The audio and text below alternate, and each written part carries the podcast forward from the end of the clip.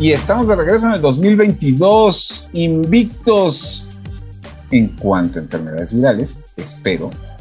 Y estamos preparándonos para tener un año muy interesante donde estará la lucha de saber si todo sigue normal, si estamos en la nueva normalidad o ya mejor mandamos todo a la pega. Ahorita empezamos con nuevos juegos, nuevos miembros y todos los que les gusta escuchar a ustedes aquí en Default, el podcast de Reporte The Foul, el podcast geek por defecto. Aquí está la información más reciente sobre el mundo geek con Kristen Maxise, Milk y José Saucedo. The Foul, el podcast geek por defecto. Noticias.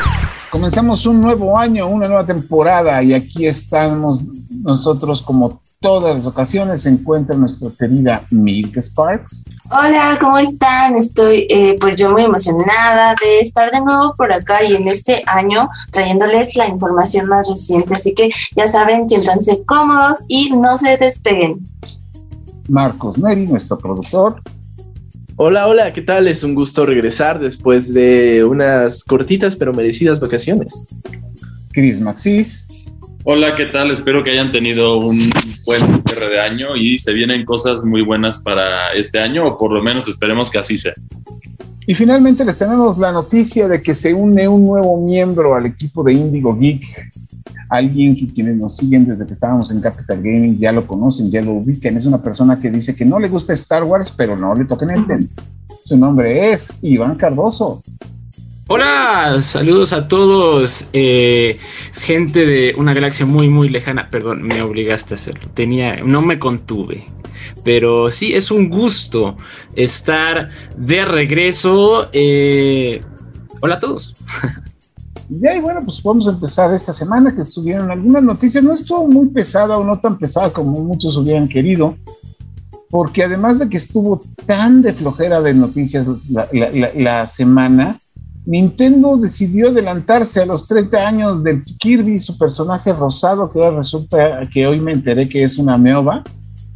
Pues resulta que Kirby cumple 30 años el próximo 27 de abril, pero para promocionar el juego que van a tener lanzando el 25 de marzo de este mismo año, pues empezaron a, decir, eh, empezaron a celebrar los 30 años desde ahorita, ¿no, Chris?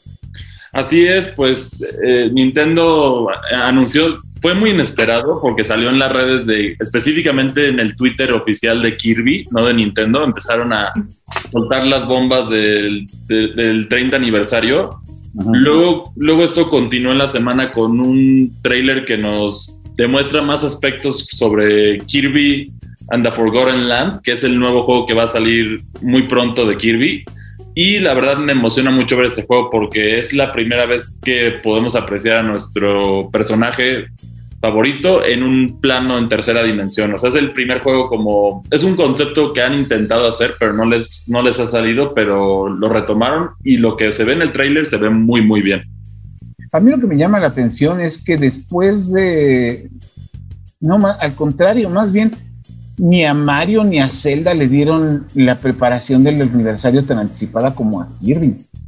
Y que se las dieron porque Metroid y Kid y todas las demás franquicias como que luego hasta se les olvida, ¿no? Entonces a mí me llama mucho la atención por qué están empezando el espectáculo desde ahorita. ¿Será porque Kirby es el personaje de Masahiro Sakurai y el señor Sakurai les ha generado más lana de la que debería? no tengo idea. Pero pues con eso empezamos y después de ahí nos saltamos a la primera reseña, lo que fue la primera reseña formal del año, porque la, la que salió publicada ya en 2022 de Final Fantasy VII Remake Integrate, esa ya la habíamos platicado en, la, en, el último podcast del año pasado. Así que pues Mir, te toca platicarnos de el King of Brothers 98, la versión final de la versión final de la versión final la versión final, porque este es un juego que ya tiene 31 años.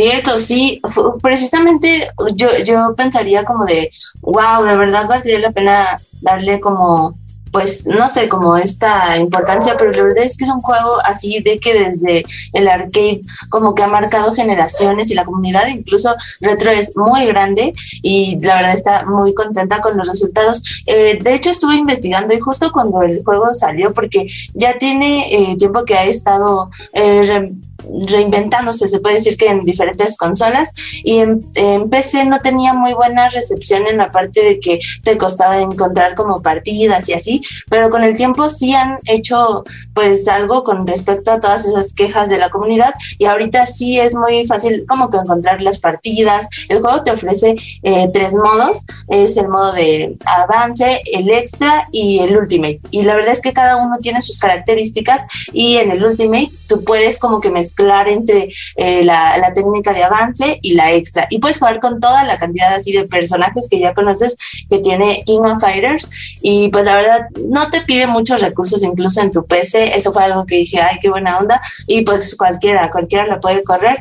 Eh, los, la música ya saben que se distingue, los escenarios también son los clásicos. Tal vez hubiera estado padre incluir un, no sé, unos escenarios extra, pero se mantiene muy fiel a la versión que la mayoría de pues nosotros conocemos y se siente arcade. También intenté jugar con el control y si se puede, o sea, hay juegos que incluso en la PC no te permiten jugar con tu control y te obligan a usar tu teclado, pero en este caso sí se puede, o sea, tiene muchas eh, ventajas el propio juego, así que de verdad pues lo recomiendo, bájenlo, está en Steam.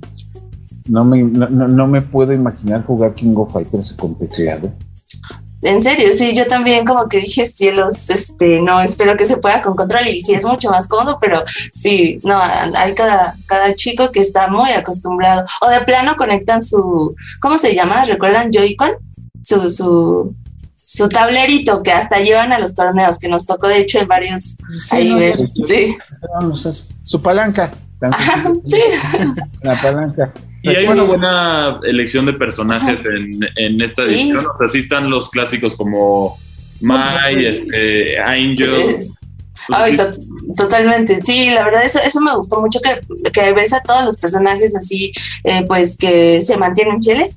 Eh, ¿Cómo se llama esta? Sí, las chicas, la verdad, hasta dije, ay, me encantaría eh, retomar cosplay de estas, de estas chicas. Y de hecho, tiene incluso, recuerdan que puedes ah, cambiarle el color a los personajes y así. Esa característica también la tiene, o sea que si te toca pelear así a Mike contra Mike, pues igual no, no se ve la misma, sino que hay ese cambio de color, se distingue bien puedes usar tus ataques muy, ¿sabes?, vistosos y, y trabalones. Así es, y recuerden, señores, King of Fighters es parte de la canasta básica en México. Tres de cada dos farmacias tienen ese juego. Sí, sí, sí. muchos, muchos cambios de tortillas se perdieron ahí. no, y se siguen perdiendo todavía. Pero bueno, eso es por un lado para hablar. Y por el otro lado tenemos el la reedición de un juego que salió en exclusiva para Nintendo Switch el año pasado y que ahora la gente de Capcom decidió lanzarlo para PC esta semana justamente. Tenemos un ratito ya jugando con él, que es la versión, es el Monster Hunter Rise, oh. que es este, no sé, estábamos platicando antes de comenzar a grabar, que se sentía como que el el juego para introducirte en la serie, ¿no? ¿Cómo lo ves, yo?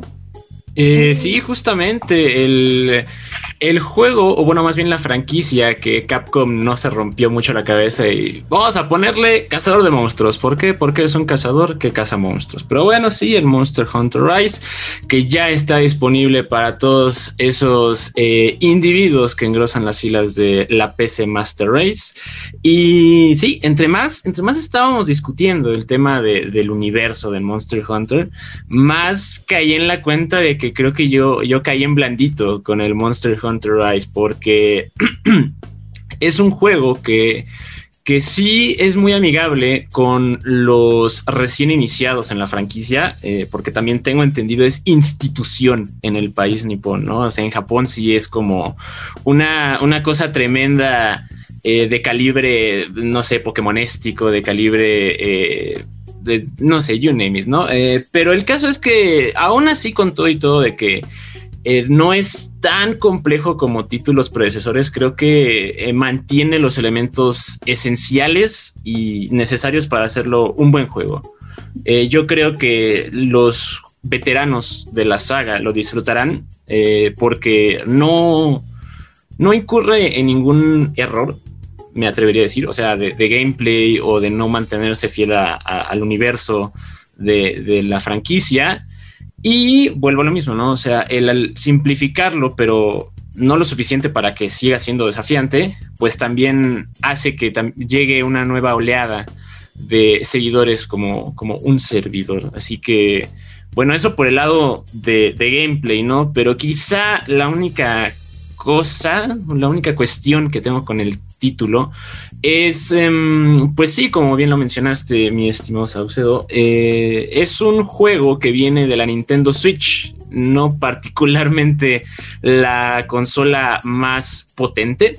Entonces, pues sí, eh, eh, una de las cosas que más se enorgullecen los, los muchachos de, la PC Master Race es de, es de, que ellos tienen lo mejor de lo mejor en temas de hardware y un juego que viene de lo no tan mejor de hardware que hay disponible hoy en día, pues sí eh, se, pierde un poco de la capacidad que podría tener una PC de gama alta con este título. Pero aún así, eh, yo creo que cualquiera que quiera pasar un buen rato eh, dando, dando de espadazos o de, o de martillazos a, monstruos también con un diseño muy bonito, pues sí. es excelente el diseño artístico. Sí, sí, sí, definitivamente tanto de los monstruos, de los personajes, de los paisajes.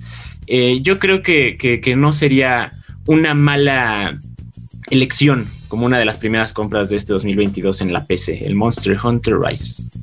Y de hecho es que a mí me tocó hacerle la reseña a la versión de Switch de este juego. A mí lo que decía es el diseño de los monstruos. Este fue una ocasión especial porque se, se basaron más en el folclore japonés para desarrollar los monstruos de este juego específicamente y también las decisiones de gameplay son para ir a la mano de la portabilidad del Nintendo Switch. Entonces por eso son en menores dosis y también tienes el no me acuerdo ahorita del nombre, pero básicamente el perro que puedes montar y puedes y que te sirve como uno de tus acompañantes para derrotar a los monstruos, que es una gran edición para el juego y esperemos que en entradas futuras lo hagan. A mí me pareció una, buena, una buena dirección para lo que debería ser Monster Hunter en el, en el futuro, porque sí, yo jugué los juegos originales, o bueno, jugué un par en el, en, por ejemplo, estuve jugándolo en el Wii U, los que salieron ahí, y se me, se me hacía muy lento, pero este sí se me hizo como que las cacerías son, la recompensa es suficientemente veloz para que sea satisfactorio y no tan tedioso. Sí, así es. Eh, eh, no solamente el, este famosillo eh, perro acompañante, sino también hasta el, el, gancho escarabajo, ¿no? También ayuda bastante. Que justamente con ese viene una nueva función de gameplay, que es que puedes incluso hasta montar algunos, bueno, no todos, los que puedas debilitar los monstruos sabidos y por haber para pelear con otros monstruos, ¿no? Y hacerlo acá un tipo estilo, eh, no sé, me imagino Godzilla contra King Kong o algo así. O de hecho como Crash, los de Crash Mind Over Mutant que hacían esa, justo esa misma mecánica, mecánica me, me recuerda mucho a eso. Y también lo que tú decías de la popularidad en Japón, se ve mucho en el sentido de que, a ver, pues en Smash, ¿quién es el representante de Monster Hunter? No hay un Monster Hunter en los personajes que puedes elegir, pero pues está Rathalos, que es el, uno de los monstruos más icónicos del juego, como un jefe en Smash Bros. Nada más nosotros les pedimos de favor que no basen su impresión de Monster Hunter en la película de Mila Jovovich. Ah, no, para nada. Nada que ver. Sí, no, no, no, no es que es mala, no tanto como las últimas de Resident Evil, pero tampoco. pero, bueno. pero no, no le hablen de esa película a un a un seguidor fiel de la franquicia de Monster Hunter, a menos de que... Eh, es más, ahorita estaba defendiendo la, de Monster Hunter, las leyendas del gremio, que es una serie animada, que es una película animada que está en Netflix, que, eh, bueno, para mí se me hace como que pasable. Pues a mí se me hizo decente, o sea, entretenida para pasar el rato. No, pues búsquenla, ahí pueden divertirse con algo que estoy seguro que no sabían que existía. Pero bueno, de ahí pasamos a la última reseña de la semana, que es un juego que salió literalmente ayer, cuyo anuncio hizo llorar a toda una comunidad de fanboys. Mucha gente se molestó al respecto. Y mientras tanto, pues Sony está contando sus billetes. ¿Por qué? Porque este es el juego que dejó de ser el gran exclusiva de PlayStation para entrar finalmente al mundo de Steam, que es el dios de la guerra. El dios de la guerra, eh, God of War, que vendría siendo God of War 4. Sí, ¿no? ajá. ajá, sí, técnicamente sí sería el 4. Sí, no, sería el 4. Este, tiene la gran ventaja, por lo que hemos estado checando, de que en PC hace algo que no se logró hacer, este, que, se creía muy difícil de hacer en una consola, que es hacen que el juego se vea mejor. Y miren que God of War es de los juegos que realmente hacían llorar al PlayStation 4 en cuanto a lo que es la calidad gráfica, audio, video y todo. El juego es una épica impresionante, genuinamente impresionante si ustedes justamente porque no tuvieron una consola de Sony, no tuvieron oportunidad de jugarlo, se los recomendamos aquí amplísimamente por una simple y sencilla razón. La historia es buenísima. La adaptación, el manejo de los personajes. El gameplay también es muy sólido. Hicieron... Sólido, es increíble el juego. Hay una, es, es que no puedo platicarles que una de las mejores escenas de ese juego es un spoiler entonces no se los voy a poder platicar. Ahí muere, ahí muere. ahí muere, pero si tienen la oportunidad de descargarlo, bájenlo, créanme. Como aventura para un solo jugador, es la neta, dime qué ese juego pareciera que no tiene pantallas de carga, ¿no? Algo también que está muy es. Ah, lo que pasa es que en lo que vas de, un, de, una región a otra, pues tienes que irte o en tu lanchita o caminando. Y en ese tiempo aprovecha el juego para cargar. Y también tiene una de las armas más cool dentro de toda la industria de los videojuegos. De los videojuegos podemos estar de acuerdo que la nueva arma de Kratos es genial. Que es el ah, hacha de Leviatán. Sí, grande. Ajá. Y finalmente, si a ustedes les gusta el reto, o sea, que se pongan los juegos difíciles, una vez que completas la historia principal, el juego te permite ir buscando en ciertas regiones específicas elementos para que tú vayas liberando la entrada a ciertos santuarios donde Kratos tiene que luchar contra una de las arpías, creo que son, ¿no? De las valquirias, son las valquirias. Ajá, son valquirias. de las valquirias. Bueno, la última Valkyria de ese juego es la única razón por la cual no platiné el God of War y por la cual Sony Computer me debe un control. Y no, Lo aventaste. Y no voy a decir nada más, pero sí. Es que básicamente, para los que no saben, en ese caso, las Valkyrias, tú vas derrotando cada una que tiene su cierto patrón de movimientos y el problema es que la Valquiria final es una combinación de todos los ataques que son una gran cantidad de Valquirias, entonces hay una gran combinación de ataques que puede hacer y muchos de esos ataques te pueden destruir bastante rápido, entonces sí, sí, te va a hacer sufrir. Ay, no. Ay, no. Eh, eh, eh, son de esos retos de vieja escuela que uno, que, que una persona de mi edad extraña. Entonces, pero sí, no. Disfrútenlo mucho. God of War si de por sí vendría siendo un juegazo en su versión original, en la versión para PC sigue siendo igual de bueno, solo que se ve que, a, este, a este punto ya, así como pequeñísimo, pequeñísimo comentario, a este punto, eh, qué envidia, ¿no? Los, los PC Master Race, porque ya eh, pleno 2022 tienen literalmente lo mejor de los dos mundos, porque desde la tranquilidad de su computadora de escritorio pueden jugar tanto con el jefe maestro con el, como con ahora el mismísimo eh, Kratos, ¿no? De God of War. Entonces, o sea, las, las joyas de dos coronas ahora ya las tienen los, los muchachos de, las PC. Pues sí, pero eso, se debe mucho también a, la, capacidad que tiene la consola, que eso es algo que le interesa mucho, obviamente, a la gente de. ¿Cómo se llama? A la gente de los desarrolladores de software pues es que, le llegas a más gente y se genera más dinero. Y como que las exclusividades, aunque a veces te pueden garantizar de una forma u otra el impacto de tu consola, o incluso mantenerla, como es en el caso de Nintendo, pues en otras como que a veces hasta ya no, ya no es, se, siente tan segura esa parte del negocio, pues entonces si lo dejan ir. Y mira que mucha gente, pero a muchísima gente no le pareció que God of War llegara a la PC, ¿eh? Eh, ahí tienes a los, a los fans más este, entusiastas, más fervorosos, ¿no? Así como, se los dijimos. Primero fue God of War en Fortnite y ahora esto. ¿Qué sigue después? Pero No, sí, bueno, pero de es- hecho tú sí lo ves, o sea, pas- pasando al, al siguiente detalle, la- hace poquito PlayStation sacó como los resultados de las mayores descargas de sus juegos en- dentro de sus consolas y tú ves que definitivamente en el PlayStation no son sus exclusivos los que más se descargan, entonces ya tienen No, más sentido de por qué es- están haciendo esto. Sí, no, de hecho a mí me llamó mucho la atención que dentro de las descargas más pesadas que tuviera el PlayStation 5 estaba el NBA. Este, Ah, sí. Juego de básquet. 2K22. Ajá. Así es, de a ver, espérame tantito, sí, de, de nadie, es- ahora sí que son de esos juegos de los que nadie habla, pero que todo el mundo está jugando. Y también otro, pero obviamente estamos hablando aquí de, de- de- de- de- de cuentas a nivel de Estados Unidos. Pues estaba Madden, que este, pues es un juego de fútbol americano que es guardando sus distancias el equivalente a lo que sería aquí un FIFA, ¿no? Y si tú lo ves así, siendo realistas, solo dos juegos de los 10 más descargados en Estados Unidos son exclusivos de PlayStation, que es el Ratchet and Clank Drift Apart y el, el, el Miles Morales, el Spider-Man. El resto son juegos que puedes jugar en cualquier otra consola, dos Call of Duties, también está el juego de, de béisbol de la MLB, Resident Evil Village y Far Cry 6. Entonces, pues, si quieren, o sea, ahí se demuestra por qué la decisión de Sony de sí de pasar sus exclusivos a otros lugares. Y no estuvo Death Stranding, por mucho que digan que es un juegazo. Sí, no, pero bueno. Death Stranding tampoco está Deadloop, que es otro exclusivo que según iba a arrasar con los juegos del año. Tampoco está este.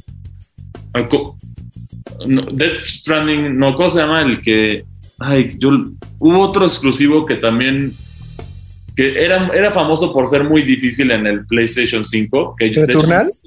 y Returnal tampoco está entre la lista. No Demon Souls, Dark Souls, Ujú. Dark Souls, Bloodborne. Y me queda Returnal nada más. eso Sí, no, por eso Returnal, sí, sí, sí era Returnal, pero lo que digo es no está en la lista. O sea, ninguno de los exclus- solo Ratchet and Clank y eso que está, o sea, dos juegos que ninguno, ninguno de los dos está en el número uno. O sea, so- eh, están respectivamente Spider-Man en el número 3 y Ratchet and Clank en el 6, que Ratchet and Clank cabe aclarar que es el único juego completamente nuevo que ha salido de, de- de los de la lista de exclusivos de PlayStation. Pues así se las gastan, porque miren, una de las cosas que yo aprendí trabajando en marketing de videojuegos es que lo que tú ves afuera en anuncios, popularidad de todo es muy distinto a lo que realmente se vende. Y a veces lo que planeas bien no te sale bien. Un ejemplo de ello es un tema de, que yo no tenía ni idea, porque yo leí la, la nota de prensa y fue de, ah, ok, bien va. Este, pero para quienes sean otakus y quienes están siguiendo el tema saben perfectamente que pues Attack on Titan llegó a su fin y como parte de la promoción de este cierre de historia de Attack on Titan, pues el juego llegó a Call of Duty y sigo sin saber qué, cómo, Neri. No entendí nada de eso. Ah, pues en sí llegó en forma de cosméticos para Warzone y para Vanguard, me parece. El problema fue que, particularmente con una skin al de un personaje que es muy querido de la serie, ah, del capitán Levi Ackerman, que bueno, es, pues es un badass, ¿no? En, en la, en la serie, eh, llegó en forma como de, pues, un cosplay para tu personaje en Call of Duty, pero se ve rarísimo. Es que sí, justo. Como que los operadores nada más les pusieron así, o sea, como si con Photoshop, o sea, nada que ver como con la colaboración de Fortnite. Esa fue como la comparación de que ahorita que sacaron a Tom Holland en Fortnite, sacaron su cara igualita así, pero O sea, acá Es que yo considero que la ventaja que tiene Fortnite es que puedes meter el modelo del anime directamente, ¿no? Como Sí. pasó, por ejemplo, con, Con Naruto. Naruto, ajá. del anime. Eh, Master Chief, Kratos, o sea, como Exacto. que puede, puede co- combinar todos los estilos del mundo y no pasa nada, se ve bien. El problema Ajá. es que Call of Duty lo quiere mantener como que realista. exacto, realista. Se ve súper raro. Y bueno, obviamente, pues los fans se le fueron al cuello a Activision y pues dijeron así como de, oiga, eh, la neta es que su, como lo que pasó con los eh, artículos cosméticos esta Navidad de Battlefield 2042. Mm, Uy, sí, el Santa, el Santa armado, otro desastre. Exacto, exactamente lo mismo, pero pues bueno, con esta vez con Attack on Titan. Este, pues ahí en fuera creo que no ha habido una, bueno, otra, otro reclamo. Eh, creo que tienen también este intros, eh, como que finishing moves y algunos, algunos ítems, pero creo que con esos no hay bronca. Particularmente con los que tienen problema es con el modelo de Levi Ackerman. Y sí, se ve bien feo. este, el día que me tocó armar esa, esa nota para el Geek News, este, y vi el video, se me hizo algo ultra raro. Y pues no creo que lo vayan a corregir, porque pues ya, ya está hecho, ¿no?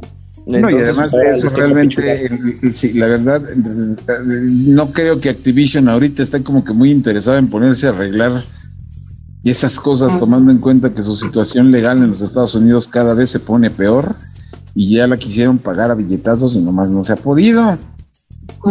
Y, de hecho desde Vanguard como que todo ha sido un, descenso a la locura, ¿no? O sea, como que no... Hace mucho tiempo que, Call of Duty o, Activision detrás eh, no, no, dan un acierto, ¿no? Más bien parecen un tropiezo tras otro. Al menos en Call of Duty yo creo que lo habían mantenido estable, ¿no? Quizá, pues sí, con, con el respectivo backlash de que cada que sale uno de sus Call of Duties, pero siento que, el problema principal que le está entrando a Activision ahorita es lo que pasó en Blizzard. Es un problema. No, y además ahorita, y además la bronca no es el problema, sino que no se ve que haya interés de, resolverlo pronto o capacidad de resolverlo pronto. Y luego si a eso le sumas que Activision se caracteriza mucho por aplicar la de me vale madre, entonces, pues peor tantito. Pero bueno, en lo que vemos exactamente qué es lo que va a ocurrir con ellos, nosotros nos vamos a nuestro primer corte porque regresando vamos a hablar de asesinos en serie. Regresamos. Entretenimiento. Y aquí estamos de regreso con lo que sería el estreno cinematográfico de la semana y el primer gran estreno del 2022, que es una taquilla que sigue repleta de telarañas porque el código de Matrix creo que llegó y se fue. Este, y eso es de que la quinta, si es la quinta película de Scream. Ajá, sí, sí, sí. ¿Y qué tal?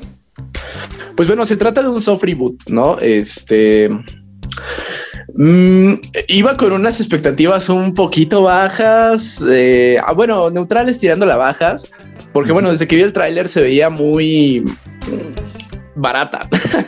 este, de pronto parecía más bien una película de TV, eh, para ser más exactos, una producción de MTV, ¿no? De, sí, como de bajo presupuesto.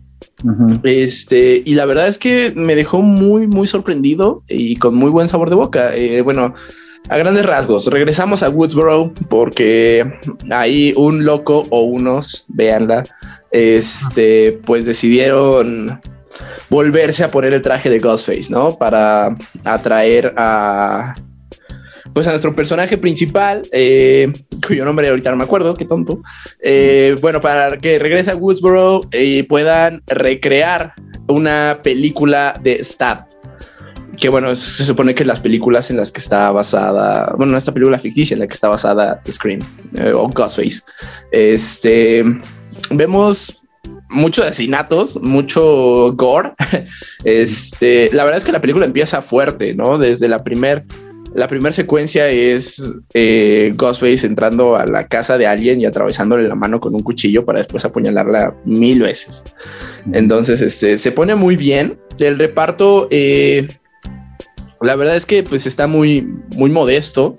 Este, son pues actores segundones, pero que no, no actúan mal. Eh, ahí está la persona que la hace de Hugh Campbell en The Voice. Este, también está este otro chico que sale en 13 Reasons Why de Netflix, que bueno, hice una serie que puede no gustar, pero pues el dude no actúa mal. Este, y bueno, ¿qué, ¿qué, fue lo que más me gustó de este soft reboot de Scream? Es que creo que juega mucho con la narrativa, con la meta narrativa. Eh, en varias ocasiones se burla de pues tanto de los slashers como de, eh, como de la franquicia Scream en general. Entonces, pero no abusa y, tiene muy buen timing para meter esos chistes, ¿no? Cuando es asesinato es súper despiadado y cuando es un chiste es muy gracioso y muy bien colocado. Entonces, este, Eh, creo que algo que me gusta es que trae muy bien el feeling de las películas viejitas, eh, de lo bueno de las películas viejitas y logra uh, crear una identidad pues bastante sólida para pues lo que parece ser que es una franquicia que va a seguir. Eh, bueno, no, pero de todas maneras, sí. el, el, desde la primera película de la, de la, del 96, este, ese era el concepto, ¿no? Era un slasher que se burlaba o satirizaba a los slashers. Sí, pero eh, creo que, que, en otras entregas no lo hace tan bien. Este, para ser honestos, la, la 3 creo que es la, la peor cita que tiene. Uh -huh. Este, y la que a todo mundo la detestó. Nadie y, habla de ella. Esta, ¿no? ¿Mande? Nadie habla de ella. Sí, eh, es una película que definitivamente no sucedió. Este, y esta, eh, les digo, lo, logra acomodar muy bien esos chistes. Eh, se, se, burla incluso como de, de, esa cuestión de fandoms. No, no, no. Eh, es, es, una película realmente muy bien hecha. Me extraña que haya sido estrenada en enero para hacer de terror, pero pues supongo que el año pasado ya estaba, no podía competir contra Halloween y esperarse hasta esa época, la época spooky este año pues iba a tardar. Entonces es una, es una fecha un poco extraña para estrenar cine de terror, pero pues yo sí recomendaría que la fueran a ver. No, no sé ustedes qué opinen, este, qué tan fans son de Scream. Pero sí te dio miedo, o sea, sí pertenece como tal al género de terror, o dirías que es un poquito más suspenso o así como de, de miedo a morir, no sé, o, o a ver cómo matan al, al enemigo, no sé. Pues es que bueno, no los slashers, más bien a lo que lo que interesa de los slashers es pues Ajá. el momento de, de, los asesinatos como tal, este, sean chidos, por muy raro que suene. este, y yo tengo una pregunta para no, bueno, sin spoilers, pero por ejemplo, yo la última película que vi así que fuera muy de muy un slasher con muy buenas matanzas fue la de la de Freaky en la, en la, que se cambiaba el cuerpo una chava con este con un asesino en serie que se cambiaban esta inter tenía muy buenas kills aquí hay buenas matanzas o no o sea sí sí hay como creatividad o es, es como mucho de lo mismo Uh, pues bueno, Ghostface siempre se ha caracterizado por ser muy plano en ese sentido, ¿no? Que llega con un cuchillo y te apuñalo mil veces. Uh -huh. uh, más bien, creo que aquí lo que, lo que ayuda a, que esas, esas matanzas no se sientan tan repetitivas es el, el, la forma en la que están acomodadas, ¿no? Que muchas veces la película te hace pensar que es como de, ah, no sé, abrió la puerta y de pronto la cámara eh, esa puerta la tapa por completo el, este, el plano y a la hora de que va a cerrar la puerta es como de ahí está y no está, ¿no? O estás esperando en que en cualquier momento detrás de una puerta esté Ghostface y la película te hace creer que va a pasar así. Eh, pero no, no se va como con, con, ese... Se juega con tus sentimientos, entonces. Muchísimo, muchísimo. De hecho, hay, hay partes en las que sí como que te haces bolita en, el, en la asiento porque es como de, ay, no, ahí va a estar. Y bueno, él da, lo pone más bien en momentos un poquito inesperados y eso es lo que me gusta. Eh, en cuanto a asesinatos, pues sí está pues un poco plano, ¿no? Es Ghostface apuñalando gente, pero uh -huh. creo que lo que hace que no se sienta repetitivo es esto, que están bien acomodados. Ok. Sí, no, yo, yo, yo vi las películas originales en su momento en cine y sí me divertía mucho. Y pues lo, lo que vendría interesando ahorita, que es lo que más o menos pues a mi parecer sigue manejándote la idea o el, funcion el, el, que funcione un slasher film, pues es la trama, la historia, qué tanto si es, eh, si es este hereda mucho de los de las de la trama original y de los personajes originales. Pues sí uh, salen personajes originales, eh, pero creo que, que, en ese sentido ya, ya entendieron que no puede ser 100% de personajes originales, ni los puedes dejar como nada más um, cameos pequeños, ¿no? Eh, creo que quien entendió muy bien esa fórmula fue Halloween, con Jamie Lee. Uh -huh. este, y bueno, esta, esta película recrea un, un poquito esa fórmula. Eh, a grandes rasgos vamos a tener a tres personajes viejitos. Este Uy, bueno, sin meternos en spoilers, va a haber ahí una pérdida que creo que a más de uno le va a doler. este... pero... Pues eso sigue las reglas que habían puesto la las películas, de, bueno, las películas, por lo menos las primeras tres películas, pues ese era el chiste, ¿no? Las reglas de las películas de terror. Ajá, sí, así es. Me retoman mucho ese, este, esas reglas de no vayan solos, este, eh, no confíen en nadie. Eh, de hecho, creo que lo que me gusta de esta película como tal, porque bueno, creo que desde que la empecé a ver, como que más o menos tenía idea de quién iba a ser el asesino. Pero creo que lo, importante de esta película es la, ah, la atmósfera que crea entre todos los personajes, ¿no? Que llega un punto en el que ya nadie confía en nadie. o sea, aunque sean familiares incluso. Entonces, este, eso también. Ah, creo que lo importante de esta película es la atmósfera que crea entre los personajes, no tanto como descubrir quién es el asesino. Así es. Y bueno, con esto vemos por inicio lo que va a ser el cine de este año, del cual vienen muchísimas películas en el género de superhéroes. Sí. Tiene muchísima basura, porque realmente no puedo de, señalarlo de otra forma, ya que lo único que viene, que se siente que viene preparado es lo que está haciendo Marvel. DC Comics después de que se les filtrara la trama de la película de Flash que va a borrar del canon todas las películas que han salido hasta ahora para ver si pueden dar un nuevo reinicio, pero al mismo tiempo están haciendo, The Rock está haciendo lo que quieren con la película de Black Adam, ya metieron una super chica y una batichica para el cine. Y la de Batman también que va a salir. El, el Batinson. Eso está interesante. También Morbius lo han retrasado mucho, ¿no? También ya, o sea, era para este año, pero creo que ya dijeron que ya no, ¿no? Y levantó como que muchas teorías, ¿no? Que en realidad eh, iban a reshutear muchas cosas de Morbius porque iban a incluir al Spider-Man de Andrew Garfield. La, verdad es que yo siento que ya es más bien. Ay, no le han grabado. Ah, quién sabe. Un sueño de, de, los fans. No creo que vaya a suceder eso. Pero al menos se puede decir que el universo de Sony está eh, en mejores manos y que, lo que está haciendo DC en estos momentos, ¿no? Porque mm, vemos. ¿De qué me dices de Venom? Venom 2 fue un desastre. Ay, a mí me gustó. A mí me gustó. Sí, a mí me gustó porque, o sea, eh, la verdad me ayudó a depurarme de, exceso de solemnidad con, con, Eternals. Entonces, como que sí, yo me la llevé leve. Fue como de, ah, sí, es otra película, es Venom haciendo la chito chito. O sea, evidentemente de que sí.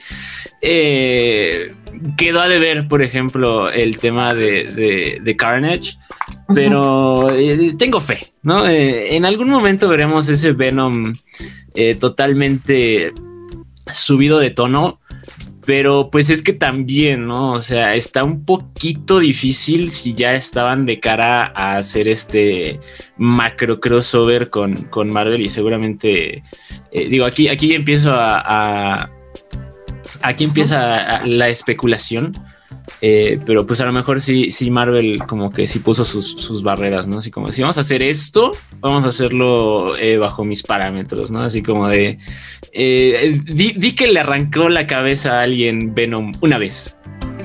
Cierto. Igual lo que creo. La película se llamaba bueno, el subtítulo de la película era Habrá matanza y así como que mucha matanza, pues no hubo. Creo que sí tuvieron miedo a, hacer algo más agresivo. Y eso fue lo que no me, no me fascinó de menos. No sé ustedes, a Milk, ¿qué ibas a decir?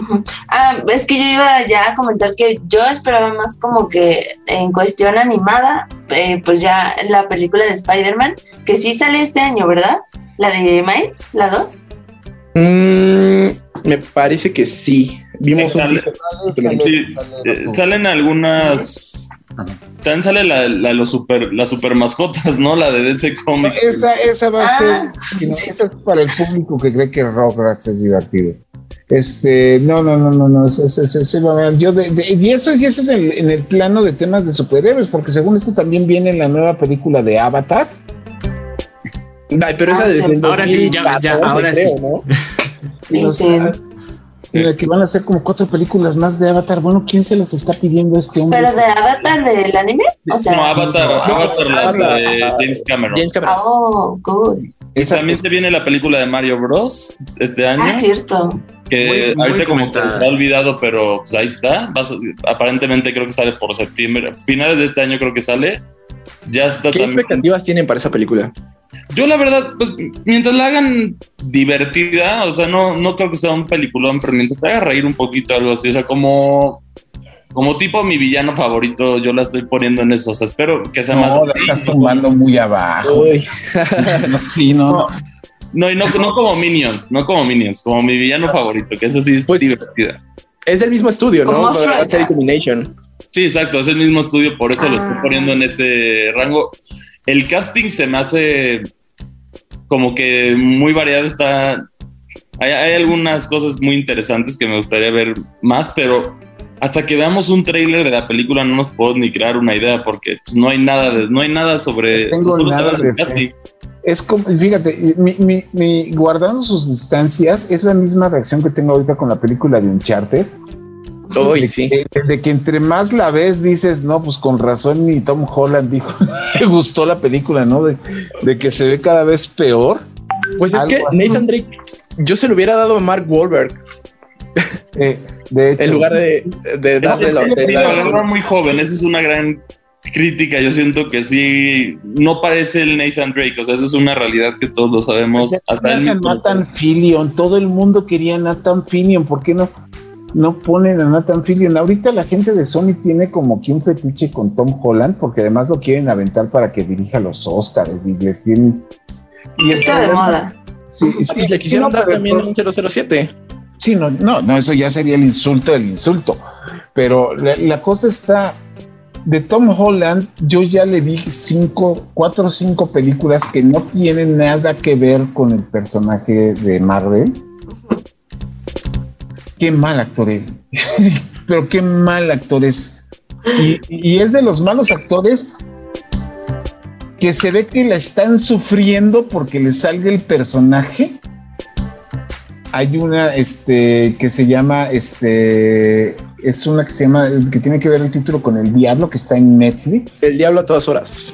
ajá The Devil All the Time que lo ves que está sufriendo por sacar al personaje y que se sienta creíble pero ni él mismo se le está creyendo no este esta otra película que fue un fracaso del año que pues, este está protagonizada con la chava que se llama Rey que le hizo de Rey en la serie de Star Wars, donde supone que es un planeta de puros hombres que te pueden ver los pensamientos y Mm, Ghost Walking. Ghost Walking. Es terrible esta película. Y hay otra que se llama Cherry, que bueno, no, no, no. Tom Holland, no entiendo por qué lo están agarrando para tanto. Y la película de Uncharted, a mí me preocupa esta situación por dos razones. Se veían más creíbles las últimas, la última película de Tom Raider y esa es mala. Mm.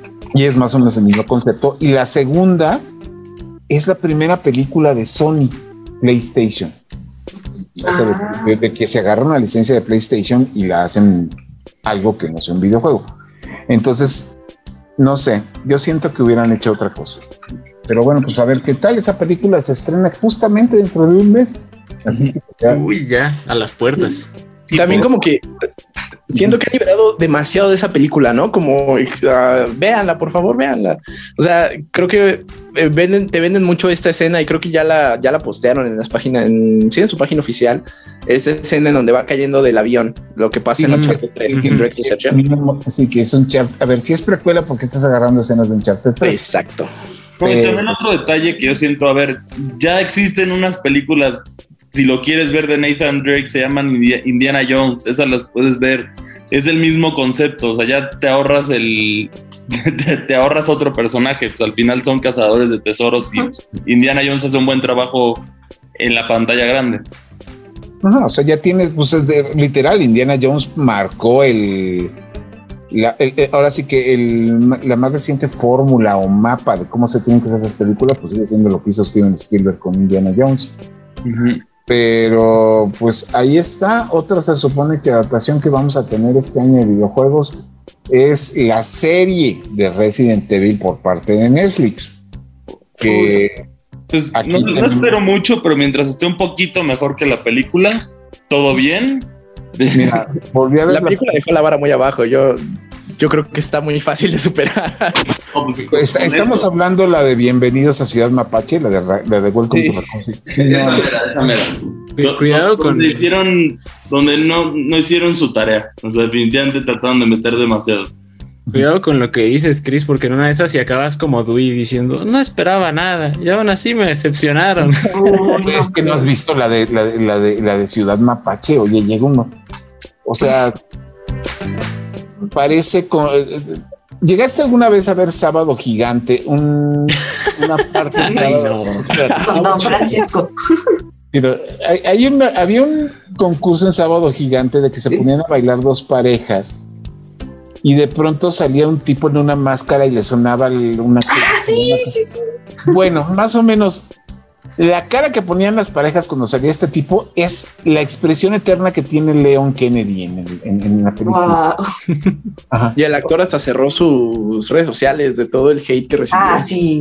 Sí, sí. Digo, ahí no es su culpa porque tal le pusieron un guion horrible y también fue una mala elección de cast. O sea, a mi parecer sí fue una mala elección de cast en todo el sentido. Pero bueno, por lo menos están, hay otras que pintan un poco mejor. Por ejemplo, tenemos la serie de, de Halo, que para mí sí me emociona un poco más, que también sale este año. Híjole. Un poquito más. Yo, yo te- le estoy dando el beneficio de la duda. Y otra que ya salió, que ya está disponible en Latinoamérica finalmente, es la Peacemaker, que esa sí está buena, así que vayan a ver. ¿Sí te gustó? Con Yo- John Cena no lo he visto. Yo me voy, sí, no, yo me voy a guardar mis opiniones porque apenas lo voy a ver ahorita, pero estoy seguro que lo voy a destrozar.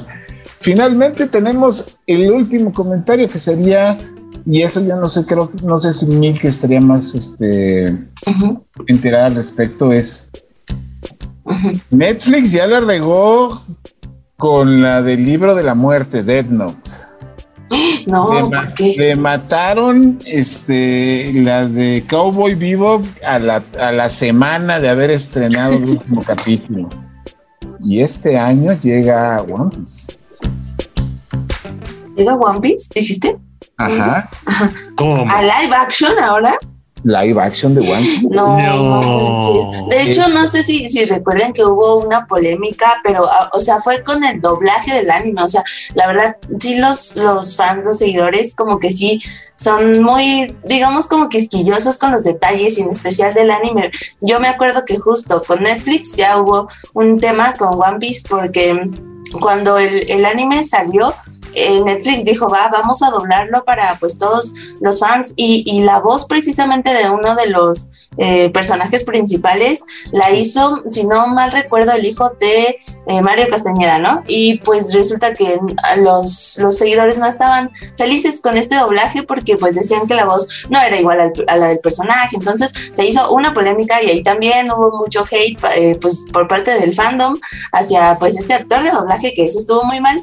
Y pues imagínate ahora que va a ser como live action, o sea, quién sabe cómo lo vaya a tomar igual el fandom. Yo diría que, que Netflix ya no debería hacer tanto eso, ¿no? Pues toma en No, y cuenta, también, o sea, hay ciertas cosas que en, en el anime yo siento que también. O sea, Son empezando difíciles, por los- ¿no? De por- recrear. por los bra- empezando por los brazos flexibles, Sí, ¿cómo los vas a hacer en.? O sea, que es uno, para mí es como de las cosas. Yo no soy muy fan, pero de lo que es, lo relaciono directo en eso es, es con Luffy haciendo lo del brazo. Justo. Entonces, Se vea raro.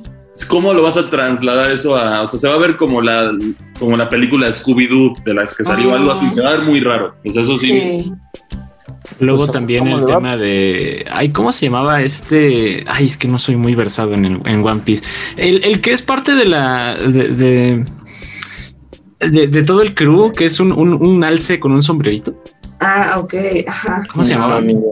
No Yo sé de quién hablas, Sí, no no.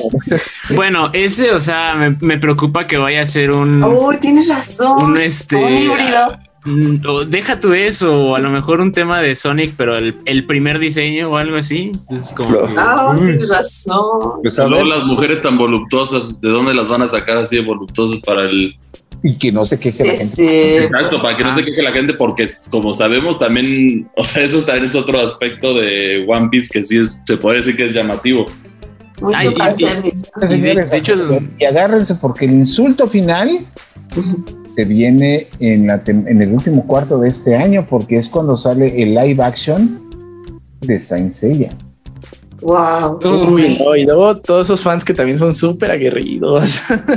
No, es que el Saint Seiya en Estados Unidos como que... eh, que salga. Pero, no ¿Qué tal salga. América Latina? No, pues, que América Latina, América Latina, toda Europa y hasta el mismo Japón. O sea, Saint Seiya también es, no está a niveles Dragon Ball, ¿verdad? Pero sí está más arriba que Naruto. Así es que, A la única adaptación que sí le tengo un poquito de esperanza, porque está involucrado el director del juego. ajá. Este no sé si es este año, The Last of Us. The Last of Us es este año, empieza en mayo. Sí, pero lo bueno es que esa la está produciendo HBO, entonces eso, eso más o menos sí levanta la barra de la calidad. No, y, la- las primeras imágenes son buenas, ¿no? Pedro Pascal es un buen Joel. Mi- Mi Pedrito. Pascal, yo creo que sí la va a armar. A, a él le encanta ser papá. pero O sea, ya desde, desde Mandalorian a él le encanta ser papá de. Es el papá de Hollywood. Sí, no, pero a Pedro Pascal ya le agarraron como, como el arroz de todos los moles, oye. Porque ya lo hemos visto en demasiadas cosas, señores. Nosotros nos vamos a un corte y regresamos. Noticias. Y muchísimas gracias por habernos escuchado en esta, la primera edición de Default, el podcast geek de Reporte Índigo.